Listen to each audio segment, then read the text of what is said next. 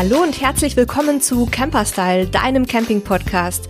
Ich bin Nele und auch heute bin ich mal wieder ohne Sebastian, aber dennoch nicht alleine im Studio. Und wir sprechen über das Thema Gasgrills, Gasdruck und auch äh, welche Modelle es so gibt und was du beim Kauf eines Gasgrills beachten sollst.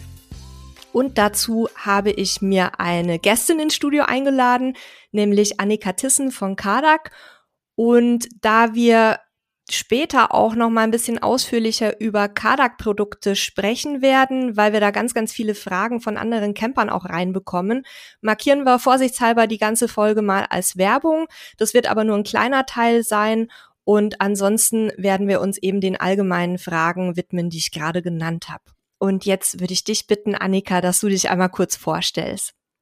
Genau, hallo zusammen. Mein Name ist Annika Tissen. Ich bin von der Firma Kadak, ähm, bin hier im Innendienst für den deutschen Markt zuständig und von daher auch heute deine Ansprechpartnerin, äh, was die Gasgrills äh, angeht. Ähm, vielleicht zu die, äh, vielleicht von denen, die Kadak noch nicht kennen. Ähm, Kadak hat den Ursprung in Südafrika und hat hier bereits 75 Jahre Erfahrung im Campingbereich. Ähm, seit Anfang des Jahres gehören wir zur Dometic-Gruppe. Das heißt, unser offizieller Name ist jetzt seit kurzem Kadak Dometic. Ähm, unser Logo oder unser neues Logo mit Dual Branding wird jetzt nach und nach mehr der Öffentlichkeit vorgestellt und wahrscheinlich auch auf dem Caravan-Salon so das erste Mal für die Verbraucher sichtbar. Ich bleibe der Einfachheit halber, wenn ich eure Brand nenne bei Kadak. Ähm, das ist äh, leichter auszusprechen jetzt erstmal. Und da habe ich mich jetzt so dran gewöhnt. Wir nutzen eure Produkte ja selber auch schon sehr lange. Wer uns schon länger folgt, weiß es, dass wir ähm, die Grills eigentlich schon seit sechs, sieben Jahren im Einsatz haben. Ja, also wir haben es aber wahrgenommen, Dometic Group. Ich werde auch versuchen, mich da immer mal wieder dran zu erinnern. Und ihr seid ja bei Campern sehr, sehr etabliert. Also ich kenne ganz viele, die auch eure Grills nutzen. Und entsprechend gibt's halt auch immer wieder, gerade in unserer Anfängergruppe, viele Diskussionsbeiträge und auch Fragen ähm, zu euren Modellen. Deswegen, wie gesagt, hatten wir uns vorgenommen, dass wir die nachher auch noch mal kurz ansprechen. Aber ihr seid natürlich schon so lange auf dem Markt und habt auch viel Erfahrung insgesamt mit dem Thema Grillen und auch dem Thema Gas. Und deswegen haben wir dich heute mal eingeladen und wollen jetzt uns da so an diesen ganzen Fragen, die ich auch aus den Gruppen gesammelt habe, entlanghangeln. Mhm, sehr gerne. Werbung. Den ADAC kennt ihr wahrscheinlich alle schon von der Pannenhilfe, aber bei den ADAC-Versicherungen gibt's noch viele weitere Leistungen, zum Beispiel weitreichenden Schutz für ein unbeschwertes Reisegefühl. Mit der ADAC Auslandskrankenversicherung könnt ihr euch und eure Familie absichern und das schon ab 16,40 Euro pro Jahr. Die Versicherung bietet weltweiten Schutz für zwei Monate, genauer gesagt für die ersten 63 Tage eurer Touren. Damit erhaltet ihr eine Kostenerstattung bei medizinisch notwendiger Heilbehandlung im Krankheits- und Verletzungsfall sowie eine Behandlung im Krankenhaus als Privatpatientin oder Privatpatient bei Bedarf inklusive Krankenrücktransport. Ihr könnt die Versicherung online unter adac.de slash im Reisefieber oder überall beim ADAC ganz einfach abschließen und sofort in den Urlaub starten. Kinder bis zum 23. Geburtstag können mitversichert werden. Eine gute Investition, denn die ADAC Auslandskrankenversicherung deckt alle eure Reisen im Versicherungsjahr ab. Ihr müsst also nicht jedes Mal neu euch darum kümmern, sondern könnt diese Zeit besser entspannt in eure Urlaubsvorbereitungen stecken. Werbung Ende. Ja, vielleicht sprechen wir einmal ganz kurz darüber, warum Gasgrills eigentlich aus deiner Sicht und wahrscheinlich auch aus meiner Sicht beim Grillen, äh, beim Camping besonders gut geeignet sind.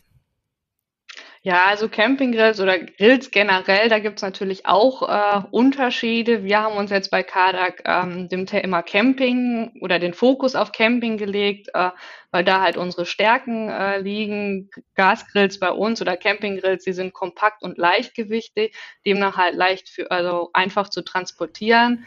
Es macht natürlich auch möglich, draußen zu kochen und zu grillen gleichzeitig, dass man nicht beispielsweise in einem Wohnwagen ähm, kochen muss, sondern wirklich den, den ganzen Tag halt draußen verbringen kann.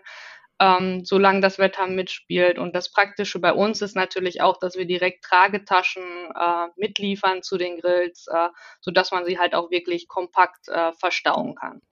Warum habt ihr denn den Fokus so stark auf das Thema Gasgrills gerichtet? Also welche Vorteile siehst du da speziell jetzt auch für, für den Einsatz auf dem Campingplatz? Ja, also ein großer Vorteil, ähm, was Gasgrills natürlich mit sich bringt, ist, dass Holzkohlegrills auf den meisten Campingplätzen gar nicht mehr erlaubt sind, aufgrund dessen, dass es offenes Feuer hat ähm, beziehungsweise da die Wetterbedingungen natürlich auch immer äh, trockener werden, wird, ist natürlich Feuer sowieso eine äh, heiße Geschichte. Ähm, und von daher mit Gasgrills kann man da auf dem Campingplatz eigentlich nichts verkehrt machen.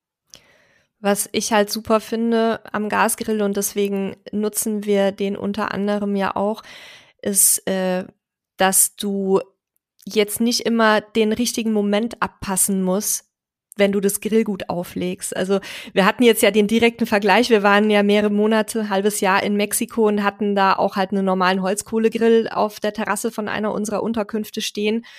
Und da weißt du dann, erstens musst du die ganze Zeit dann da reinpusten, damit, damit sich da eine Glut möglichst schnell bildet, weil wenn ich Hunger habe, habe ich Hunger, dann will ich auch möglichst schnell essen.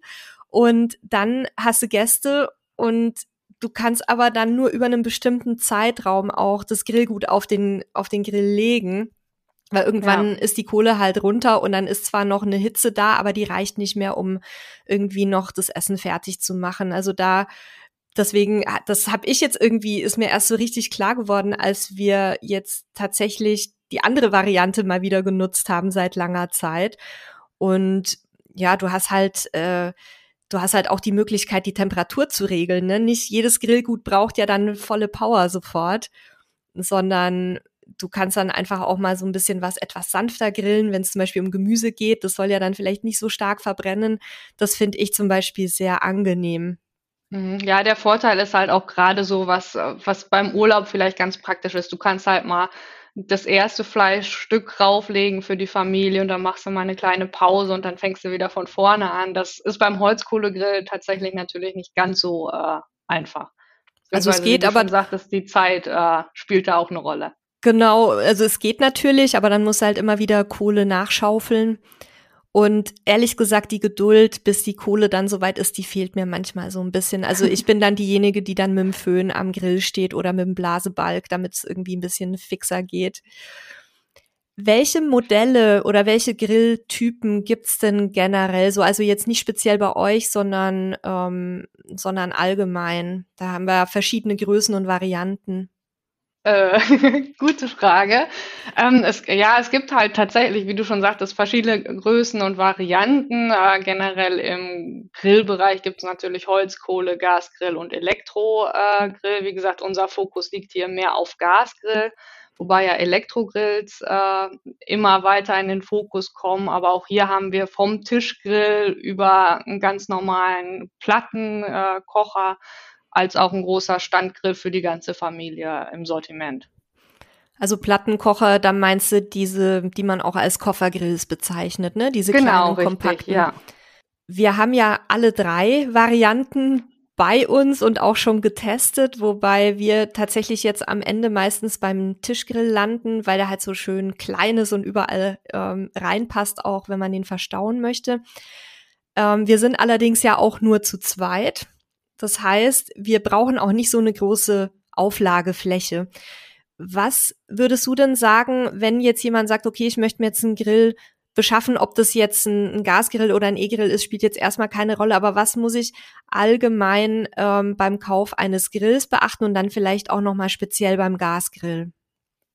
Ja, also generell sollte natürlich schon überlegt werden, für wie viele Leute brauche ich einen Grill. Also sprich, bin ich nur zu zweit unterwegs oder mit der ganzen Familie, dann wie viel Platz habe ich, also was für ein Packmaß äh, brauche ich, damit ich vernünftig grillen kann, weil generell ist es natürlich auch auf Kleingrills möglich, mit vier oder fünf Leuten äh, zu grillen, wenn denn da äh, die Zeit und die Geduld für ist. Ähm, und man sollte sich überlegen, was man ähm, tatsächlich grillen möchte. Also bei uns gibt es halt die Möglichkeit, den Grill mit viel optionalen Zubehör zu erweitern. Ähm, wenn einem jetzt aber nur ich sag mal, ein herkömmliches Grillrost für Fleisch ausreicht, dann, dann ist das auch in Ordnung. Nur generell sollte man halt schon vor dem Kauf überlegen, was man tatsächlich zubereiten möchte. Damit ich mich dann entscheide, ob ich einen Rost brauche oder Platten oder ähm, vielleicht auch nur so einen, so einen Auf oder zusätzlich so einen Aufsatz, um irgendwie einen Topf da drauf zu stellen, sowas meinst du, ne?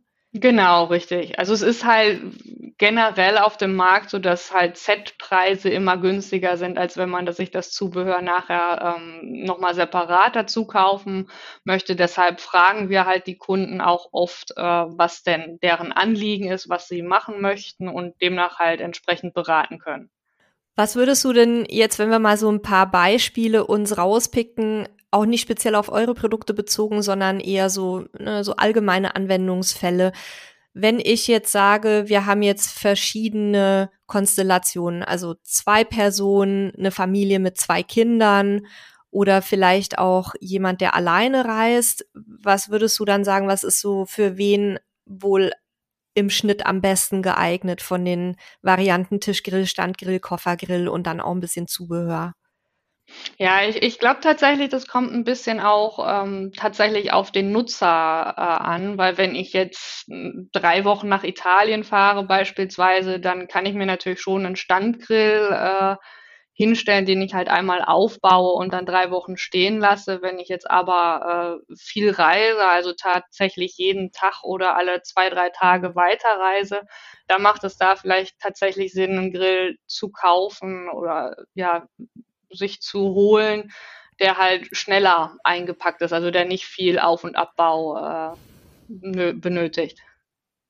Das stimmt, also nicht nur aufs Packmaß achten, weil da kommt es ja dann auch immer drauf an, was habe ich für ein Fahrzeug am Start, sondern auch aufs, ja, auch ähm, auf die, das Handling vielleicht ein bisschen gucken. Und da fällt mir ein, dass es tatsächlich auch vielleicht sinnvoll sein kann, wenn man sich vorab mal bei einem Händler, äh, also im Laden, so einen Grill anguckt und auch mal ausprobiert, wie schnell ist der dann auf und abgebaut und ähm, kriege ich den so aufgebaut ohne Fingerquetschungen oder muss ich da vielleicht dann noch ein bisschen äh, weiter suchen, weil wir hatten, als wir uns unseren ersten Grill gekauft haben, was übrigens einer von euch war, der kleine Safari-Chef, da haben wir eben auch im Camping, beim Campingausstatter mal so ein bisschen geguckt und fanden eben, dass der jetzt am einfachsten aufzubauen war, weil wie ich vorhin schon erwähnt habe, ich bin ein bisschen faul und äh, da will ich auch dann nicht so viel hin und her schrauben und äh, was weiß ich, ne? Und also da schaut euch einfach mal an, wenn ihr Modelle im Kopf habt oder vielleicht auch empfohlen bekommen habt, geht mal in den Laden und lasst euch den mal genau zeigen und fragt mal, ob ihr den selber mal auf und abbauen könnt, dann bekommt ihr da ein gutes Gefühl für. Genau, was man vielleicht beim Kauf auch beachten sollte, ist, wie man den äh, Grill nutzen kann, weil es hier halt auch äh, tatsächlich verschiedene Möglichkeiten gibt. Man kann zum Beispiel den Gasgrill natürlich ähm, an die Gasaußensteckdose vom Wohnwagen anschließen. Die hat natürlich auch nicht jeder. Von daher ist auch die Frage, hat jeder äh, eine große Gasflasche dabei? Oder bin ich vielleicht so mobil, ähm, dass ich nur eine kleine Platz für eine kleine Gaskartusche ähm, habe. Auch hier gibt es dann natürlich auch Unterschiede in den, in den Gasgeräten oder in den Gasanschlussmöglichkeiten. Ähm, das sollte man je nachdem beim Kauf auch noch äh, beachten. Da sprichst du jetzt schon ein wichtiges Thema an. Also zum Thema Gasdruck kommen wir ja gleich noch. Aber wenn wir jetzt uns mal anschauen, Gasflasche versus Gaskartusche, das, da gibt's ja auch ähm, immer Befürworter und Gegner für beide Varianten. Und vielleicht können wir da mal drüber sprechen, was da so die Vor- und Nachteile der ähm, Nutzungsarten auch sind. Mhm. Also generell, was die Leistung ähm, der Gasgrills angeht, kann ich vielleicht schon mal vorab sagen, dass es da von der Leistung her kein, keine Einschränkungen hergibt. Es geht halt tatsächlich pur darum, äh, was für Möglichkeiten habe ich. Weil wenn ich tatsächlich nur ein paar Tage Zelten gehe, ja, logischerweise schleppe ich dann keine 15 Kilo äh, Gasflaschen mit, sondern habe da vielleicht auch gerade nur den Platz oder die Lust, um eine Gaskartusche ähm, mitzunehmen. Gaskartuschen haben natürlich schon äh, den Nachteil, gerade wenn man an die Umwelt denkt oder so, die können halt nur ein paar Mal verwendet werden in der Regel und dann schmeißt man sie halt weg. Das ist halt bei der großen Gasflasche beziehungsweise einem Anschluss an dem Wohnwagen nicht der Fall ist. Weil du gerade wegschmeißen sagst, das ist tatsächlich ein Thema, was ich dich schon lange mal fragen wollte.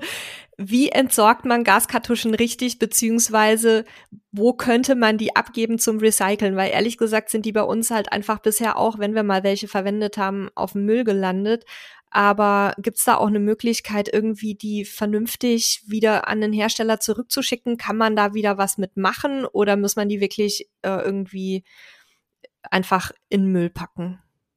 Also ich, ich bin dann ganz ehrlich, ich weiß es nicht. Also wir schmeißen sie auch tatsächlich äh, in den Müll und es wird dann also ganz normal in den Restmüll und äh, da wird dann halt bei der Entsorgungsfirma geguckt, ob man die dann halt noch recyceln kann oder nicht. Aber tatsächlich, wenn sie leer sind, äh, ganz normal in den Restmüll schmeißen. Da da müssen sie dann wahrscheinlich aber wirklich ganz leer sein, ne? damit dann ja. nichts explodiert auf dem Müllwagen. Genau, also das ist sowieso äh, ratsam. Dass, ähm, selbst wenn man irgendwo merkt, aus irgendeinem Grund ist eine Kartusche äh, undicht, sollte man sie schon irgendwo in einem Fre im Freien stellen und da halt leer laufen lassen. Mhm.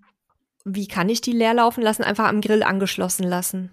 Genau, richtig. Einfach den, mhm. an den Grill anschließen oder je nachdem, was man hat, wenn es jetzt kein Grill ist, sondern äh, was anderes, womit man den betreibt, halt einfach das Gerät anstellen und dann also aufdrehen und dann mhm. äh, leer laufen lassen. Und möglichst nicht daneben dann eine Zigarette rauchen. Genau, das wäre okay. nicht so schlau, ja. Also ich fasse nochmal zusammen. In erster Linie ist es quasi ein Reichweitenthema. Also wie weit komme ich mit dem Gas, was in einer Flasche oder in einer Kartusche vorhanden ist? Gewichtsthema, ein Platzthema und ja, preislich ja auch, ne? Also soweit ich im Kopf habe, sind ja Kartuschen, was die Menge angeht, deutlich teurer, als wenn ich mir eine Gasflasche füllen lasse. Ja, genau. Also ja, das ist natürlich auch immer eine Frage. Aber ich glaube, wenn man jetzt zum Beispiel zelten geht, dass man dann auch wirklich mehr aufs Packmaß äh, achtet oder an das, was man mitnimmt, als darauf, was es äh, kostet. Okay. Also wir sind auf jeden Fall Flaschengriller, weil, weil wir so viel kochen. Wir würden mit so einer Kartusche nicht weit kommen. Wobei wir tatsächlich teilweise überrascht sind, wie viel da doch drin ist. Also wir, wir haben jetzt ja auch in, in Mexiko, da waren wir auch unterwegs, campingtechnisch, und da hatten wir nur so einen kleinen Campingkocher mit diesen, wie heißen die denn, Bajonett- Ventilkartuschen, mhm. ja, ne? die so, ja, die so aussehen wie so eine Haarsprayflasche. Ja. Und da kannst du tatsächlich so am Stück auch auf volle Leistung gut anderthalb Stunden mit ungefähr kochen. Also das ist so das, was, was wir jetzt im Eigentest ungefähr rausgefunden haben. Und wenn man natürlich jetzt keine aufwendigen Gerichte zubereitet, sondern sich eher mal was Schnelles macht, dann, dann reicht es auch erstmal, wie du sagtest, für ein paar Tage. Aber jetzt so Hobbyköche, die wirklich gerne sich an den Grill stellen, also da sollte man dann schon gucken, dass man, wenn man die Möglichkeit hat, am besten sich eine Gasflasche einpackt. Es gibt ja auch nicht nur die großen 11 Kilo Gasflaschen, sondern auch die kleinen 5, beziehungsweise bei Alugas sind es, glaube ich, 6 Kilo. Ähm, da sind auch die Alugasflaschen deutlich leichter als die Stahlflaschen. Also auch das kann eine Alternative sein. Aber das will ich jetzt hier gar nicht weiter vertiefen. Dafür gibt's eigene Gasfolgen bei uns. Da könnt ihr auch noch mal gerne reinhören. Werbung. Na, HelloFresh kennen viele von euch ja schon aus den letzten Folgen. Wir haben die Kochboxen auch selbst getestet und waren wirklich begeistert, denn die Zutaten sind wirklich von toller Qualität. Alles kam frisch und gut gekühlt an und die Zubereitung war mega einfach. Mein Mann, der kochtechnisch eher etwas talent- und auch interessenfrei ist, hat mir beim Kochen ein bisschen über die Schultern geschaut und meinte, dass er sogar das hinbekommen würde mit den großen Anleitungskarten, in denen jeder Zubereitungsschritt genau erklärt wird, hat das Ganze trotz nebenbei Quatschen alles super geklappt. Das ist also auch für Kochanfänger perfekt geeignet. Was ich persönlich an HelloFresh besonders gut finde, ist, dass man eine riesige Auswahl an unterschiedlichen und immer wieder neuen Gerichten findet. Also von leicht bis deftig, von Hausmannskost bis exotisch und von fleischhaltig bis vegan. Die Zutaten stammen dabei von zertifizierten lokalen Erzeugern und sind exakt so kalkuliert, dass es genau für die Anzahl an mitessenden Personen reicht, aber eben auch nichts übrig bleibt. Man sucht sich also einfach die Gerichte für eine Woche zusammen und bekommt dann alles in recycelbaren Verpackungen mit nachhaltigem, klimaneutralen Versand direkt an die Haustür geliefert. Und wenn man mal nicht zu Hause ist, kann man das Abo jederzeit flexibel anpassen, pausieren oder auch kündigen. Wenn auch ihr HelloFresh jetzt mal ausprobieren wollt, dann nutzt doch einfach unseren Rabattcode HFCamper. Damit spart ihr in Deutschland und Österreich bis zu 90 Euro auf eure ersten vier Boxen von HelloFresh. Für die Schweiz sind es bis zu 140 Schweizer Franken, ebenfalls auf die ersten vier Boxen. Kostenlosen Versand für die erste Box gibt's gratis noch dazu. Ich wiederhole nochmal, HF Camper ist unser Code, alles in einem Wort. Ihr findet den Code, die Links und alle weiteren Infos aber auch nochmal in den Show Notes. Werbung Ende. Du hattest ja vorhin und ich auch schon so ein bisschen äh, eure Produkte thematisiert und ich habe mittlerweile fast ein bisschen den Überblick verloren, obwohl ich euer Portfolio echt gut kenne, weil wir ja schon so lange auch mit euch zusammenarbeiten und glaube ich jetzt fast jedes Modell schon getestet haben. Aber vielleicht kannst du für die Zuhörerinnen und Zuhörer und auch für mich noch mal einen kurzen Überblick geben, was ihr alles an Camping geeigneten Grills im Portfolio habt und ähm, was vielleicht auch so eure Bestseller sind, inklusive der Varianten. Da gibt's ja auch bei einigen Modellen noch verschiedene Varianten. Genau, das mache ich sehr gerne. Also ich mache das am besten der Größe nach, äh, dass da jeder auch äh, entsprechend gut zuhören kann, äh, was für ihn dann vielleicht am besten geeignet ist. Ähm, wir fangen an, da haben wir gerade auch schon drüber gesprochen, über den äh, Koffergrill. Das ist bei uns äh, der sogenannte Tukuk. Ähm, da, da, das ist eigentlich ein Modell, sage ich mal, für das herkömmliche Kochen am, am Herd. Also sprich, wenn ich die Küche im Wohnwagen nicht benutzen möchte, dann wäre der Tukuk hier ähm, das ideale Gerät, weil man da halt ganz normal Töpfe draufstellen kann oder aber auch ähm, beispielsweise zwei Grillplatten nutzen kann, um zum Beispiel morgens äh, sein herkömmliches Frühstück mit Spiegelei und Speck äh, vorzubereiten kann. Also das ist so ja, die, die einfachste Variante, wenn man so, wenn man es so nennen möchte. Ja, den, der hat uns ein bisschen gerettet, als wir hier in die neue Wohnung gezogen sind äh, wegen Corona und noch keine Küche aufgebaut hatten, beziehungsweise die Küche war schon halb aufgebaut, aber der Herd war noch nicht da, weil wir einen neuen kaufen mussten.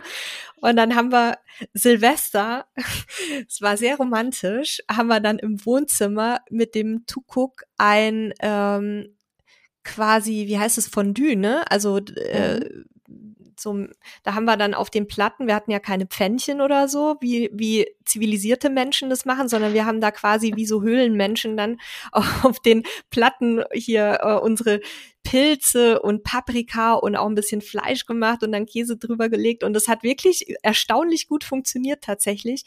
Und den haben wir viel genutzt in der Zeit. Also, aber das ist halt kein klassischer Grill, sondern wie du sagst, eigentlich ein Kocher, der halt den Charme hat, dass er die zwei Platten hat, so dass man zwei verschiedene Gerichte oder Hauptgericht und Beilage gleichzeitig machen kann.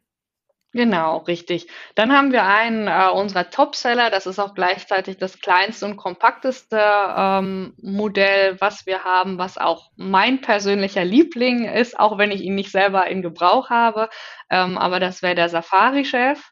Ähm, beim Safari-Chef oder Safari-Chef 2 oder mittlerweile heißt er auch Safari-Chef 30, ähm, gibt es drei unterschiedliche Varianten äh, mittlerweile. Wir haben ähm, einmal den normalen Safari-Chef ähm, mit Grillplatte, Grillrost und äh, Deckel, sage ich mal, aber dazu gibt es dann auch eine ähm, LP und eine HP-Variante. LP ist die Variante, ähm, die wir herkömmlich, sag ich mal, immer mit Schlauch- und Druckmindra nutzen, ähm, ursprünglich oder herkömmlich dann auch an der Gasflasche anschließen. Ähm, und hier haben wir eine Version HP-Variante, wo halt, was wir eben schon angesprochen haben, mit einer Kartusche äh, betreiben können. Das heißt, die Kartusche wird da direkt unters Gerät ähm, geschraubt. Und neu seit diesem Jahr ähm, haben wir auch den Safari Chef Compact. Das ist ein etwas kleineres Tischmodell ohne Beine, ähm, wo man halt diese kleinen Bajonettkartuschen rein anschließen kann. Ah ja, okay. Also den hatten wir noch nicht.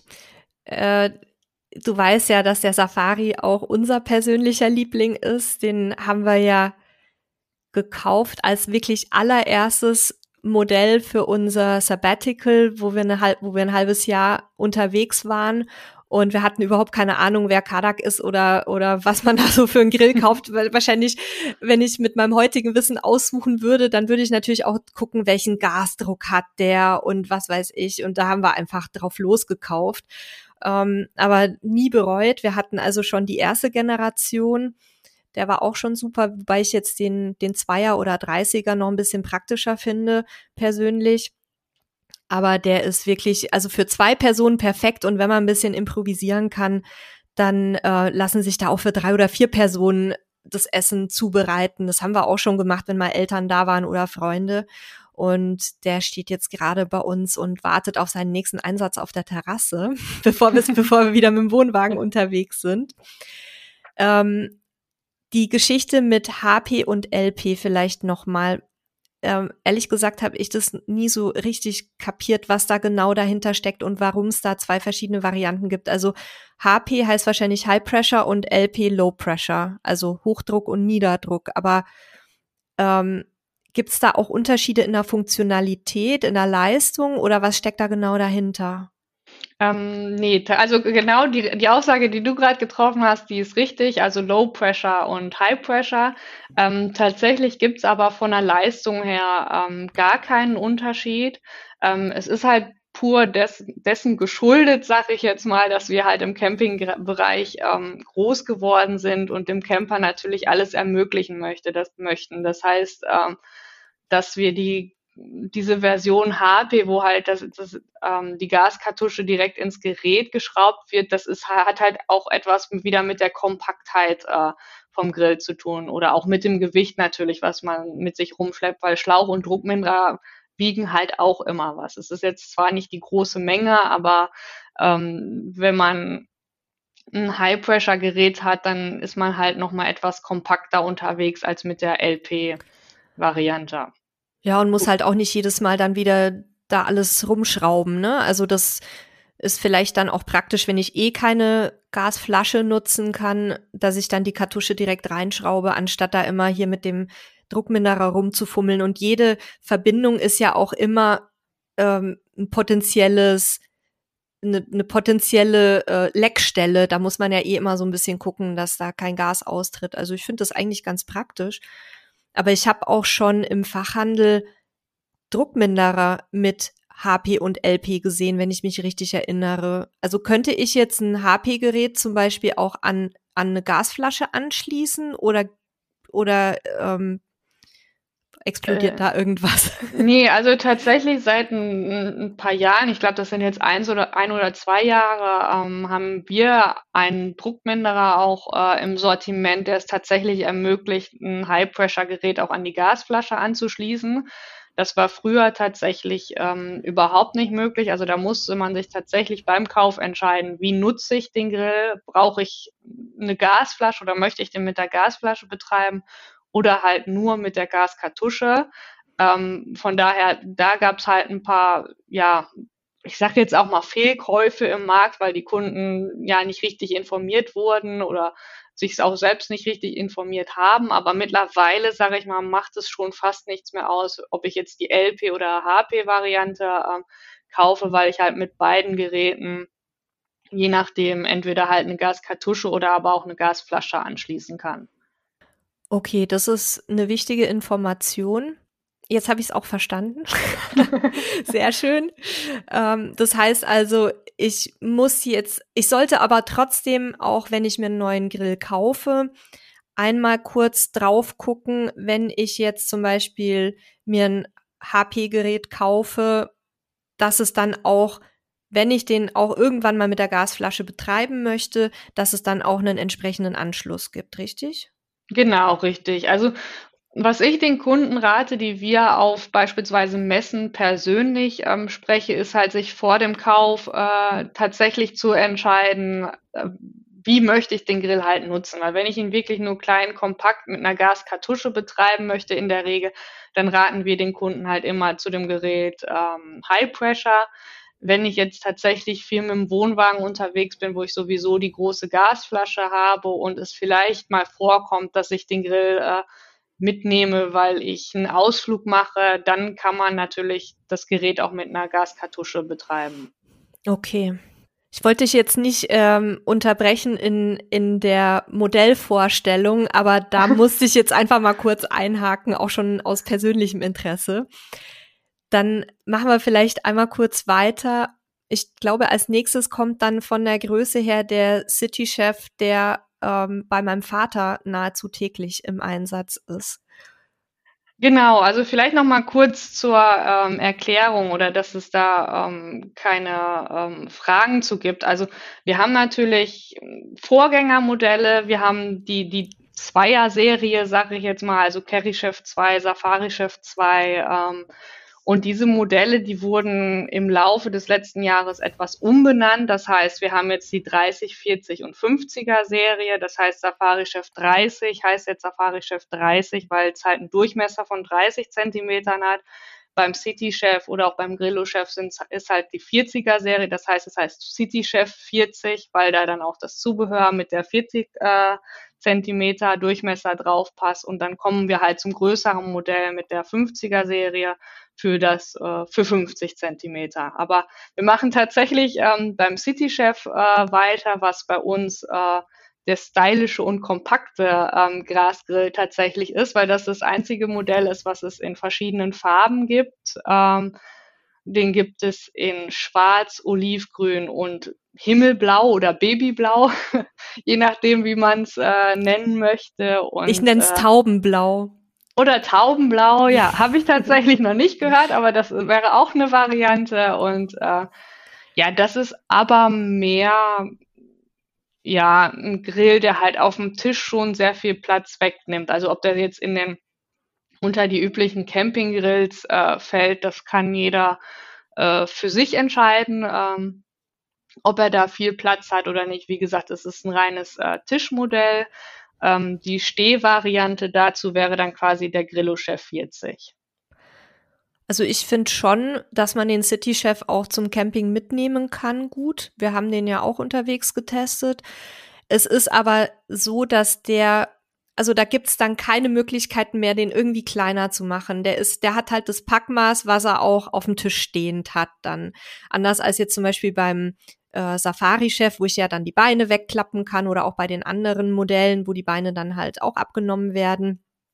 Der City-Chef ist ein, aus meiner Sicht sehr hübscher, ähm, runder Grill und also von der, von der Grillleistung her kann ich nur sagen, aus den ganzen Erzählungen meines Vaters, der den vor ein paar Jahren zum Geburtstag bekommen hat, der macht damit wirklich, wenn das Wetter einigermaßen passt, so ziemlich alles, weil dann meine Mama nicht die Küche putzen muss und mein Papa auch mal endlich an Herd darf, weil der macht nämlich gerne äh, in der Küche was, der darf aber nie.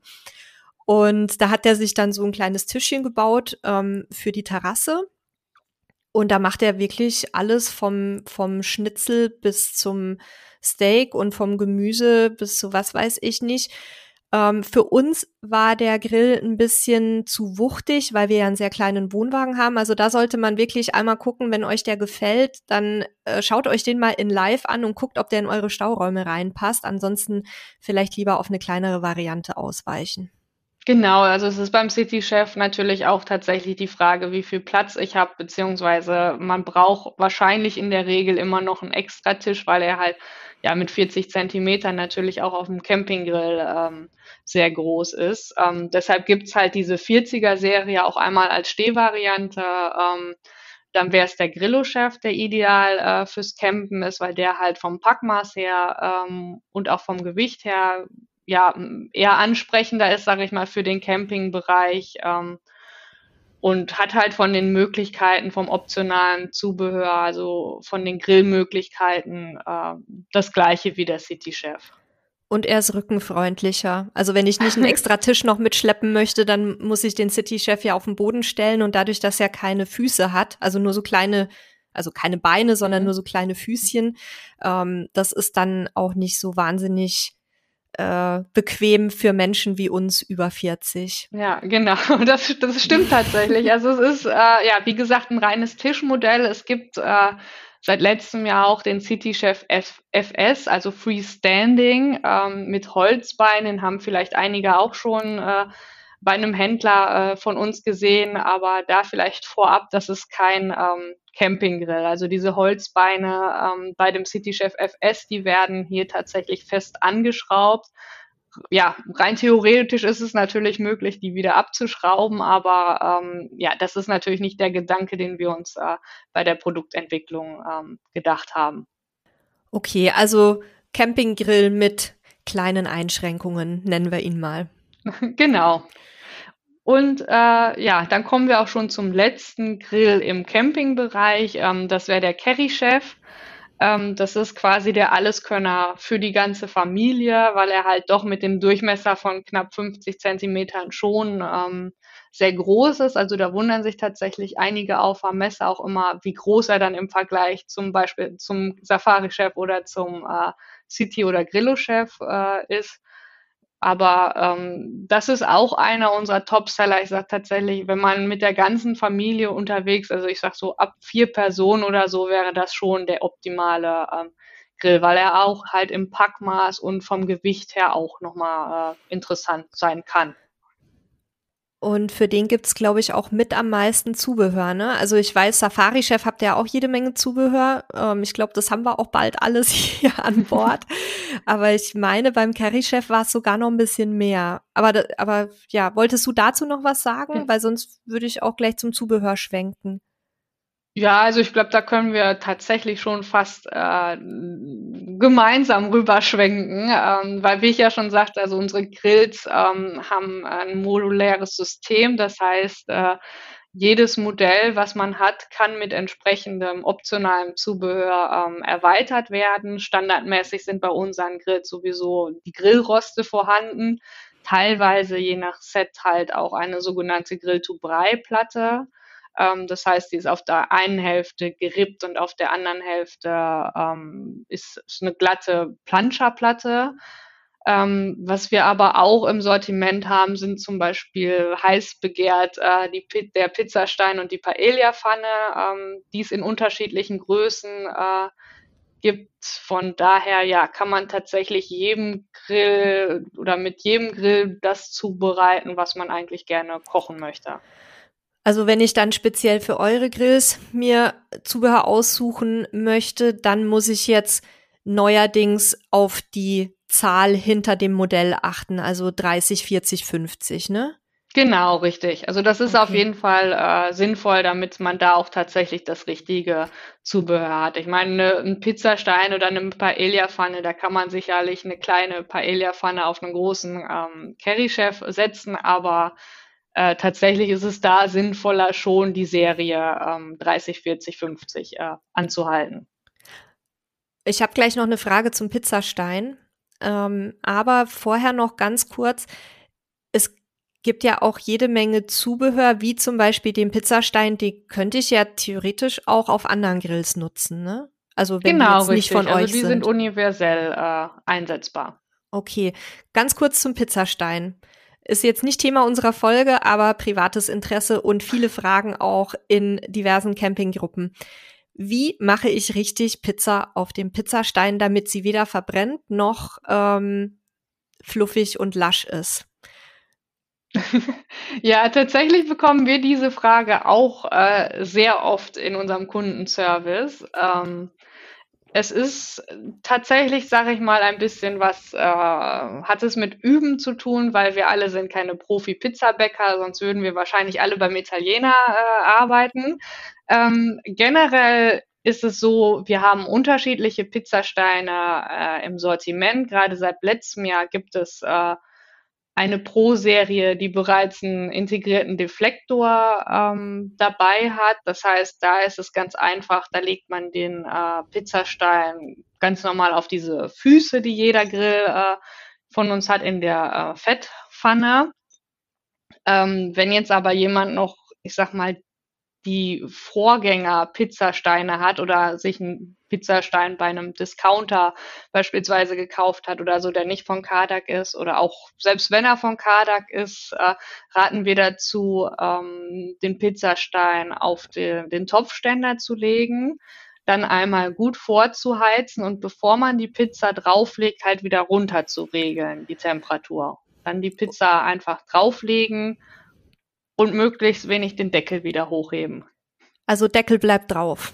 Genau, Deckel bleibt okay. drauf wie im Ofen. Ich sag mal, die guten 10, 12 Minuten braucht, glaube ich, eine normale Pizza im Ofen und dann nimmt man die auch ab und sollte dann halt aus irgendeinem Grund die Pizza immer noch äh, unten schwarz werden und oben, äh, ja, sag ich mal, nicht knusprig sein. Ähm, dann kann man es auch machen, dass man den Pizzastein halt statt auf dem Topfständer aufs Grillrost äh, legt, damit es von unten halt nicht ganz so warm wird und von oben halt auch äh, die Luft richtig schön zirkulieren kann.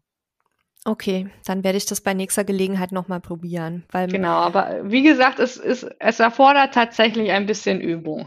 Also Flammkuchen hat bei uns gut geklappt, aber Pizza war immer ein bisschen schwierig. Okay, aber das jetzt nur als kleiner Einschub.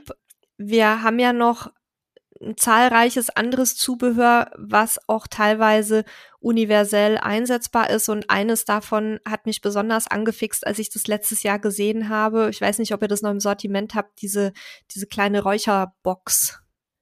Mhm, genau. Wir haben, äh, wie du schon sagtest, ein sehr großes oder ein sehr breites Sortiment. Äh, am Zubehör äh, tatsächlich natürlich sowas wie Grillplat äh, Grillplatten ähm, für unsere Grills oder auch äh, Grillzangen, die Räucherboxen, ähm, tatsächlich, äh, was haben wir noch im Sortiment? Äh, Grillmatten, äh, um beispielsweise die Grilloberflächen ein bisschen zu schützen. Ähm, wir haben aber auch gerade, was im Campingbereich ähm, auch sehr interessant ist, ähm, sogenannte Powerpacks, ähm, was eigentlich die ideale ähm, oder der ideale Ersatz für schwere Gasflaschen äh, ist. Das heißt, wenn ich tatsächlich mit einem Campingvan unterwegs bin, wo ich halt keine schwere Gasflasche mitschleppen kann oder mitschleppen möchte, ähm, gibt es diese Powerpacks, wo man halt die Möglichkeit hat, zum Beispiel beim Dual Power Pack zwei äh, Schraubkartuschen anzuschließen oder wir haben auch ein Trio Power Pack, da schließt man drei Bajonettkartuschen an und hat halt somit ja einen Ersatz für die schwere Gasflasche. Da habe ich dann insgesamt, wenn ich die zusammenschließe, jeweils rund ein Kilogramm Gas, ne? Genau, richtig. Also entweder zwei 500er Schraubkartuschen oder drei 300 ja, 227 sind die meistens. Diese Ach so, okay, dann ist es doch ein bisschen also, weniger. Ja, mhm. aber ungefähr ein Kilo äh, Gas. Okay, ich möchte mich gerne für die Räucherbox als, äh, Räucherbox als Testperson anmelden. Ähm, Sehr gerne. ich wollte schon immer räuchern und aber ich kann ja nicht alles kaufen, weißt du? Ähm, mein Mann verzweifelt ja schon immer, weil wir haben ja hier wieder Küchengeräte und beim selbst selbst im Wohnwagen haben wir ja alles Mögliche vom Dörrofen bis sonst was. Jetzt kann ich nicht auch noch einen Räucherofen kaufen, aber vielleicht mit der Räucherbox, das wäre mal ganz schön, das auszuprobieren. Ja, unterhalten wir uns später dann nochmal. Ja, da machen wir dann gleich noch. ähm, dann gibt's auch Thermometer, ne? So mit und ohne mhm. Bluetooth, wenn ich es richtig im Kopf habe. Genau, richtig. Es gibt Thermometer, wobei wir natürlich bei den meisten Campinggrills, jetzt schaue ich immer ganz äh, heimlich bei uns in den Showraum, also tatsächlich alle Campinggrills außer der Safari-Chef haben ein Thermometer im Deckel. Ähm, wenn man die Temperatur natürlich konstant von seinem Platz aus beobachten möchte, dann ist natürlich so ein Bluetooth-Thermometer äh, vielleicht was ganz äh, Geschicktes. Aber wie gesagt, alle Grills bei uns mit Ausnahme des Safari-Chefs werden bereits mit Thermometer im Deckel mitgeliefert. Sehr schön. Haben wir sonst noch irgendein Zubehör, wo du sagen würdest, da ähm, das wäre vielleicht auch interessant für Leute, die jetzt nicht unbedingt einen Grill von euch haben? irgendwas Universelles? Ja, also generell haben wir natürlich Druckminderer äh, Schleu und Schläuche für die Außensteckdose im Sortiment. Das ist natürlich markenunabhängig. Ähm, dann gibt es eine sogenannte Quick Release Kupplung, die wir seit zwei Jahren auf dem Markt haben. Ähm, das sind so Anschlüsse, die es etwas schneller und kompakter machen, den Gasschlauch an den Grill an und ab zu kuppeln oder zu schließen. Das heißt, äh, es ist eine Steckverbindung, die zum einen fest am Gasgrill ähm, angeschlossen ist und dann halt durch diese Steckverbindung am Schlauch ähm, einfach an und abzunehmen ist. Ja, die hatten wir letztes Jahr auch getestet, die ist super. Da muss sie nicht immer hier mit dem, ähm, mit dem Reglerlöser rumtüddeln. Genau, mit dem Schraubschlüssel, äh, ja. Genau, weil man sollte halt schon darauf achten, dass, der Ga dass die Gasflasche ähm, beziehungsweise der Gasschlauch natürlich richtig angeschlossen ist. Das heißt, es ist schon sinnvoll, den Gasschlauch nicht nur handfest anzudrehen, sondern tatsächlich noch einmal mit dem Schraubschlüssel ähm, hinterher zu ziehen, beziehungsweise unsere Druckbinder haben halt auch alle, wir nennen das hier intern so eine kleine Blume, so eine kleine blaue Blume äh, dran an dem Gasschlauch. Das ist so ein Handrad, was man festdrehen kann, äh, um den Gasschlauch halt richtig fest anzudrehen. Das ersetzt dann quasi diesen Reglerlöserschlüssel. Genau, richtig. Ah ja. Ach, dann kann man den nicht immer verlieren. Das ist prima. Genau, das ist etwas einfacher. Okay. Man denkt sich ja auch was äh, dabei. Ja, und dann haben wir halt äh, tatsächlich noch Gaskartuschen im Sortiment, Grillbürsten, Abdeckhöhlen für die Grills, also alles, was das Camperherz oder das Grillherz äh, begehrt. Und die Grillbürsten, sind die dann speziell für beschichtete Oberflächen oder sind es so richtige Drahtbürsten? Also wir haben tatsächlich beides im Sortiment. Wir haben Drahtbürsten äh, im Sortiment, wobei man dazu sagen muss, dass das bei uns mehr nur für die Patio-Grills äh, gedacht ist, also tatsächlich für die Outdoor-Küchen, äh, die wir im Sortiment haben. Äh, und wir haben sogenannte Green Grill-Bürsten äh, im Sortiment. Die sind natürlich speziell für unsere keramikbeschichteten Oberflächen, weil die aus einem natürlichen Palmyra-Borsten äh, bestehen. Die sind dann ein bisschen weicher wahrscheinlich. Genau, richtig. Also die kann man tatsächlich bei uns auf die Keramikoberflächen äh, benutzen. Also okay. da sollte man auf keinen Fall irgendwie mit einer Stahlbürste dran gehen. Nee, um, um Himmels Willen. da sollte man auch nicht mit dem Messer drauf rumschrammeln. Genau. Aber das gilt natürlich auch für ganz normale Pfannen. Das sollte man da natürlich auch nicht machen. Du hattest jetzt vorhin schon mal ganz kurz das Thema Druckminderer angesprochen und das führt mich jetzt auch schon zum nächsten Punkt, der auch auf großes Interesse in der Camper-Community immer stößt, nämlich Gasdruck. Hm. Ähm, da haben wir ja jetzt nicht nur Gasdruck beim Campinggrill, aber das ist jetzt logischerweise halt dein Metier. Ähm, Gasdruck ist beim Camping omnipräsent, auch in den Fahrzeugen. Und da haben wir immer wieder die Frage 50 oder 30 Millibar. Und ich würde gerne jetzt mal mit dir versuchen, dass wir uns dieser Frage für das Thema Grills erstmal nähern und mal so die verschiedenen Aspekte beleuchten. Vielleicht ganz kurz ähm, für alle, die jetzt noch ganz am Anfang der Camperkarriere stecken und mit dem Thema Gas so gar nichts am Hut haben. Ähm, was ist Gasdruck eigentlich? Also per Definition sprechen wir bei, über Gasbetriebsdruck offiziell. Und das ist eben der Druck, der eine fehlerfreie und auch sichere Funktion von Gasgeräten und Gasanlagen ähm, möglich macht oder dafür benötigt wird. Und das Ganze wird gesteuert über einen Druckregler oder auch Druckminderer genannt. Und wenn ihr Druckregler oder irgendwelche Gasgeräte, ist völlig egal, alles was mit Gas zu tun hat, ist immer mit der Einheit Millibar gekennzeichnet. Das ist also die Einheit zur Druckmessung, eigentlich in Bar und ein Bar entspricht dann eben 1000 Millibar. Im Campingbereich haben wir es in Deutschland und Europa in äh, eigentlich allen Fällen mit 30 oder 50 Millibar Standard zu tun. Und was du ja auch immer wieder betonst, Annika, und was wir auch den Leuten immer sagen, es ist ganz, ganz wichtig, dass eben die Geräte und dann auch der Druckminderer den gleichen Millibar-Wert aufweisen. Warum das so wichtig ist, ähm, das können wir gleich vielleicht noch beantworten.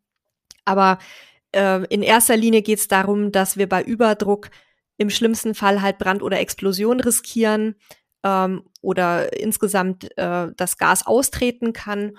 Und wenn der Druck zu gering ist, dann ähm, kann eben die Leistung nicht erbracht werden, die nötig wäre. So, das erstmal so ein bisschen als Vorwort. Und jetzt kommt immer die Frage in unserer Anfängergruppe, Soll ich mir einen Grill oder auch Gaskocher mit 30 Millibar oder mit 50 Millibar kaufen? Und da möchte ich jetzt gerne von dir eine klare Antwort. Nein, also ich weiß, dass es die nicht geben kann. Aber kannst du da so ein bisschen erklären, ähm, warum das Thema etwas komplexer ist? Genau, also eine klare Antwort gibt's da äh, tatsächlich nicht, ähm, weil, wie du schon richtig gesagt hast, also Gasdruck ist der Betriebsdruck, äh, mit dem der Grill arbeitet. Ähm, und in Deutschland ist es halt so, dass es gesetzlich festgeschrieben ist, dass Gasgeräte auf 50 Millibar Betriebsdruck äh, fest ähm, ja, genutzt sind oder ausgelegt sein soll. Demnach äh, ist es halt wichtig, dass Gasgrills, die in Deutschland äh, betrieben werden, 50 Millibar sein sollten. Ähm, was natürlich im Campingbereich tatsächlich etwas schwierig ist, weil viele Camper natürlich den Gasgrill an die Gasaußensteckdose ähm, anschließen. Und da genau oder genau da ist eigentlich der Unterschied. Ähm, das heißt, wenn man streng sein möchte, muss ich einen Gasgrill, den ich an die Gasflasche draußen ganz normal anschließe, mit 50 Millibar betreiben. Schließe ich den aber an die Gasaußensteckdose an, dann muss es ein 30 Millibar Grill sein. Und äh, genau da ist das, was halt oft zu Fragen oder zur Verwirrung äh, führt bei den Nutzern, weil ähm, es ist tatsächlich erlaubt in Deutschland und es ist auch die reine Ausnahme, dass ich ein 30 Millibar Gerät nutzen darf, wenn er an die Außensteckdose vom Wohnwagen angeschlossen wird. Vielleicht auch dazu noch kurz den Hintergrund. Ähm, seit, ich glaube, Mitte der 90er Jahre müssen Wohnmobile und Wohnwagen mit einer 30 Millibar Gasanlage ausgestattet werden. Früher war das anders. Früher hatten wir an der Außen, äh, an der, an der Gasanlage im Fahrzeug auch Millibar, äh, 50 Millibar. Na, das ist aber echt ein schwieriges Thema hier. Also vor Baujahr, vor Mitte der 90er. Es gibt ja noch so ein paar alte Schätzchen, ähm, die noch unterwegs sind. Da ist es in der Regel 50 Millibar und ab Mitte der 90er sind wir bei 30 Millibar. Es gibt da noch ähm, Bestandsschutz für die alten Fahrzeuge. Das heißt, wenn ich mit so einem alten Fahrzeug unterwegs bin, dann darf ich da auch meinen 50 Millibar Grill natürlich anschließen. Aber der Standard heute liegt eben bei 30 Millibar. Und da sind wir jetzt in so einer Situation, wo sich die Katze eigentlich etwas in den Schwanz beißt, weil ich soll ja ein 50 Millibar Gerät benutzen im Freien, also an der Gasflasche, und ich soll aber ein 30 Millibar Gerät ähm, benutzen, wenn ich es an die äh, Außensteckdose anschließe, aber es ist teilweise sehr schwierig, in Deutschland an ein 30 Millibar Gasgrillgerät zu kommen.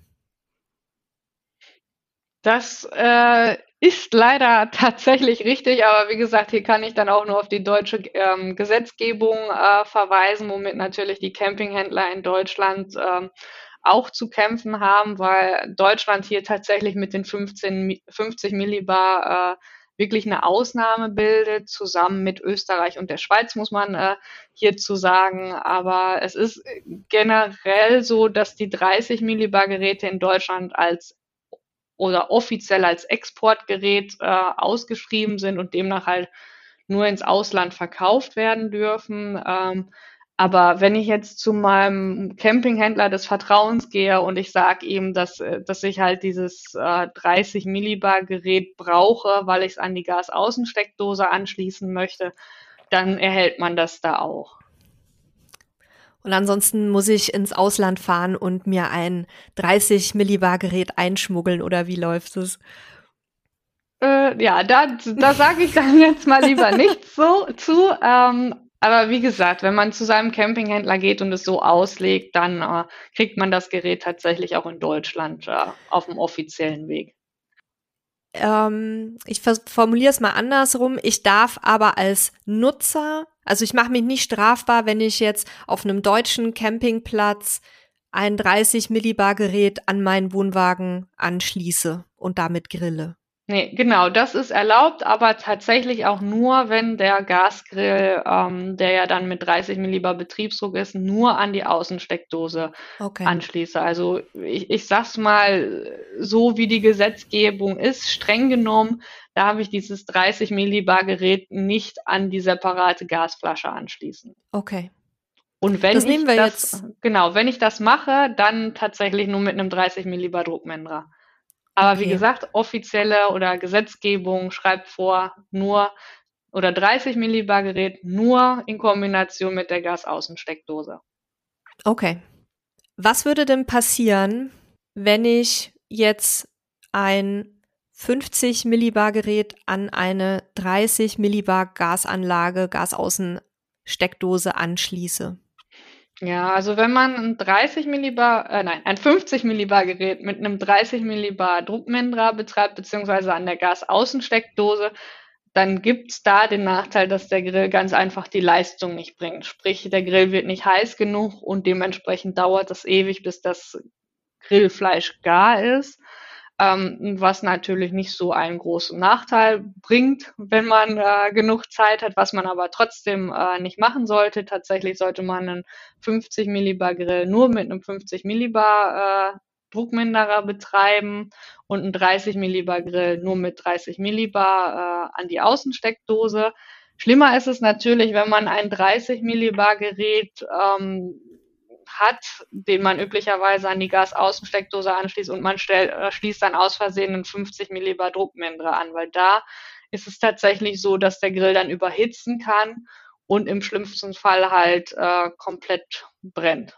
Das nehme ich jetzt nochmal von dir vom Hersteller selbst so mit, weil da hatte ich schon die heißesten, buchstäblich die heißesten Diskussionen mit Nutzerinnen und Nutzern, die einfach wirklich felsenfest behaupten, dass es völlig wurscht ist, welchen Druckminderer ich ähm, anschließe, weil der regelt ja alles sozusagen. Also der Druckminderer macht quasi, der dosiert das dann schon richtig. Also ich nehme es von dir mit Ja. und ich Mhm. werde mich dann auf euch nochmal berufen, weil die Leute glauben es einfach nicht. Genau, sehr gerne. Also hier nochmal zur Wiederholung. Ein 50 Millibar Grill tatsächlich nur mit einem 50 Millibar Druckminderer betreiben und ein 30 Millibar Grill nur an der Gasaußensteckdose. Okay. Ähm, wir hatten auch mal ein paar ganz findige Leute, die dann gesagt haben, ja, aber dann baue ich da einfach die Düsen um. Also ich kaufe mir dann ein 50 Millibar Gerät und baue dann, baue den dann einfach auf 30 Millibar um oder umgekehrt. Was, was sagt die Fachfrau dazu? Findet ihr das Ähm, gut?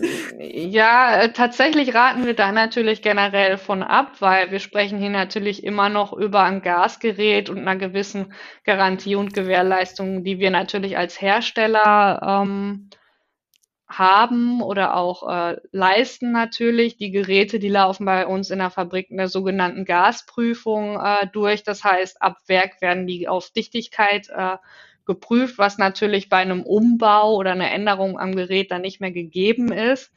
Ähm, tatsächlich ist es aber auch so, dass es nicht bei allen Modellen möglich ist, die Düse ähm, auszutauschen. Also zum einen raten wir da generell von ab, das zu tun, und zum anderen ist es auch nicht möglich. Ich habe neulich auf einen äh, Artikel, den wir ja mit eurer Zuarbeit verfasst haben, da geht's auch um dieses Thema 30 versus 50 Millibar. Den poste ich euch auch nochmal in die Show Notes. Aber da habe ich einen äh, pumpigen Mansplaining-Kommentar bekommen auf Facebook dazu, wir mögen doch mal besser recherchieren, denn bei Kadak sei es völlig problemlos möglich, bei den Grills einfach die Düsen auszutauschen.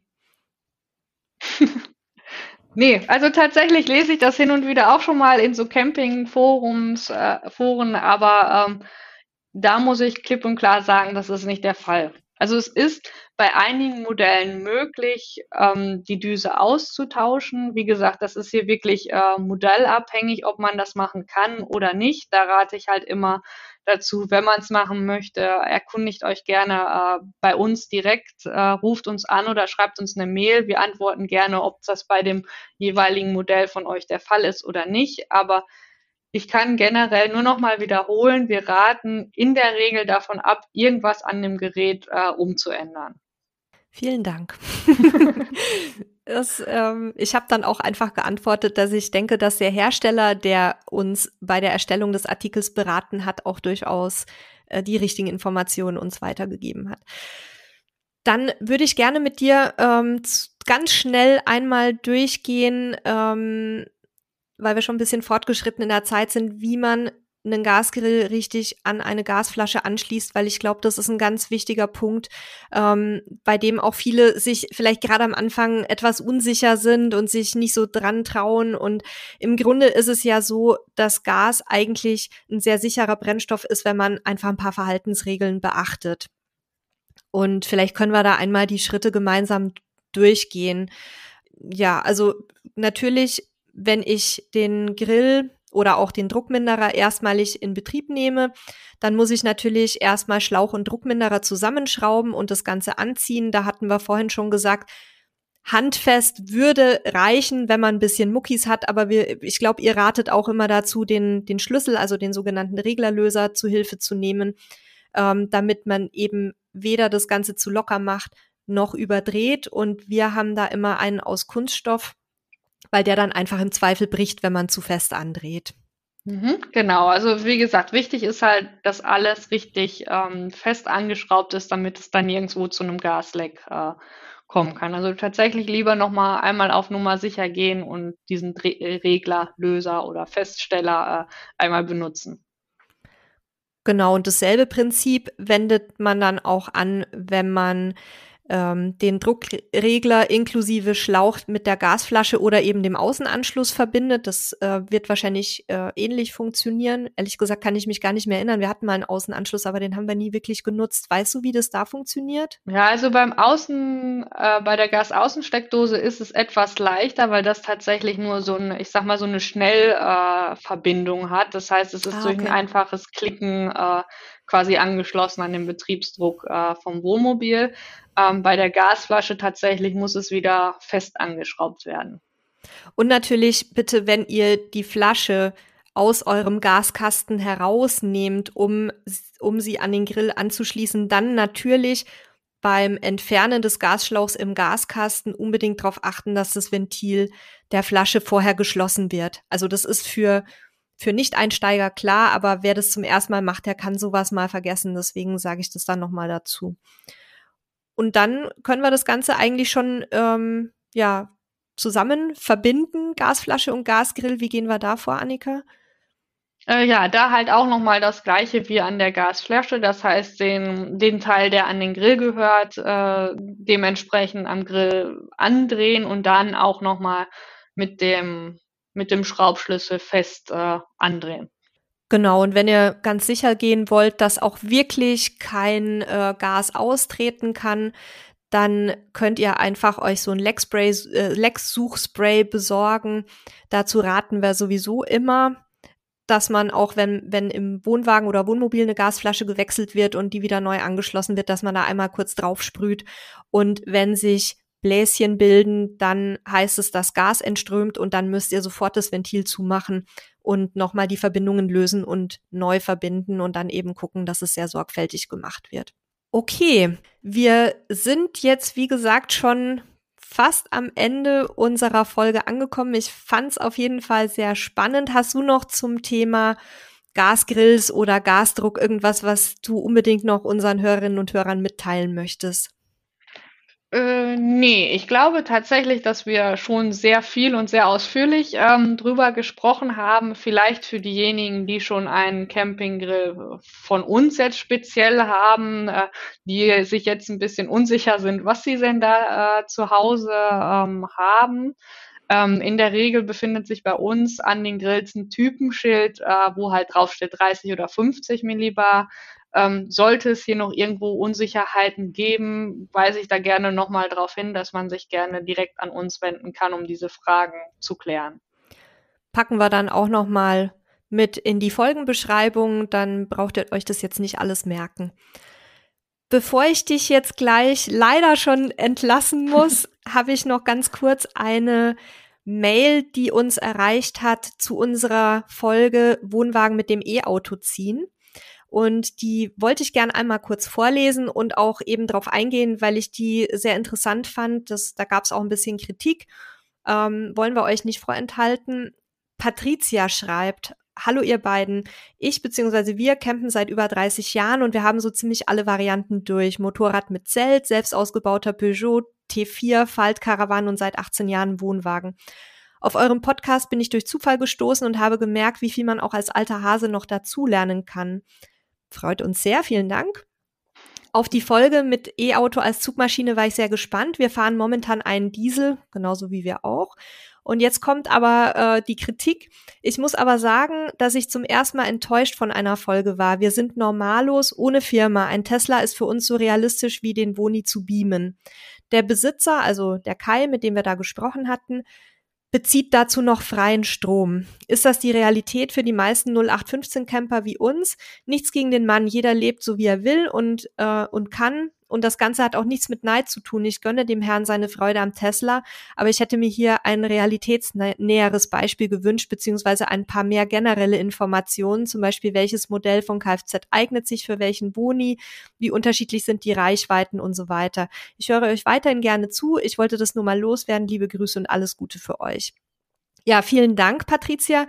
Also wir freuen uns immer über solche Rückmeldungen, auch über, über so konstruktive Kritik. Und ich muss dir da ein Stück weit recht geben. Wir haben natürlich im Moment eine Situation, wo das Thema Zugfahrzeug, ähm, E-Auto noch sehr in den Kinderschuhen steckt und wir auch ehrlich gesagt selber noch gar keine realitätsnahe Übersicht haben, welche bisherigen Modelle, die jetzt auf dem Markt auch vielleicht schon etwas günstiger verfügbar sind, ähm, welche realen Reichweiten bringen, weil es gibt natürlich immer die Herstellerangaben und dann gibt es den Echtbetrieb. Und wir haben uns deshalb entschieden, weil wir ein paar Tesla-Fahrer kennen, die schon länger auch mit dem Wohnwagen unterwegs sind, dass wir einfach mal uns Erfahrungsberichte von echten Campern einholen. Und wenn sich da draußen jetzt jemand berufen fühlt, mit uns auch mal zu sprechen über ein anderes Modell, also ein anderes E-Fahrzeug als Zugfahrzeug, dann ähm, würden wir uns darüber auch sehr freuen, weil wir auch so ein bisschen das Gefühl hatten, dass die Diskussionen bisher immer sehr abstrakt sind, die auch in den Fachmedien geführt werden. Also es gibt da kaum echte Erfahrungen. Die meisten finden dann irgendwie unter Laborbedingungen statt in den Tests. Und wir nehmen das Thema aber gerne nochmal mit und werden mal versuchen, ob wir es hinbekommen, irgendwie eine, eine Übersicht zu machen, was im Moment als äh, Zugfahrzeug an E-Autos schon in Frage kommen könnte. Ich weiß aber nicht, ob wir es hinbekommen, dass wir da tatsächlich dann auch schon sagen können, was für welchen Wohnwagentypen geeignet ist, weil da ehrlich gesagt reichen da auch einfach unsere unsere äh, unsere Erfahrungen und und unsere Einschätzungen nicht aus, um euch da was Verlässliches ähm, mit auf den Weg geben zu können. Aber ich pack mir das auf jeden Fall in unsere To-Do-Liste und dann schauen wir, ob wir da vielleicht mal eventuell mit einem Fachmann oder einer Fachfrau eine Folge machen können. Also nochmal vielen Dank, Patricia, und ist bei uns abgespeichert und dir weiterhin gute Reisen oder euch. Ja, Annika, dann bedanke ich mich bei dir ganz, ganz herzlich, dass du heute bei uns zu Gast warst. Und ja, ich äh, verabschiede mich schon mal von unseren Zuhörerinnen und Zuhörern.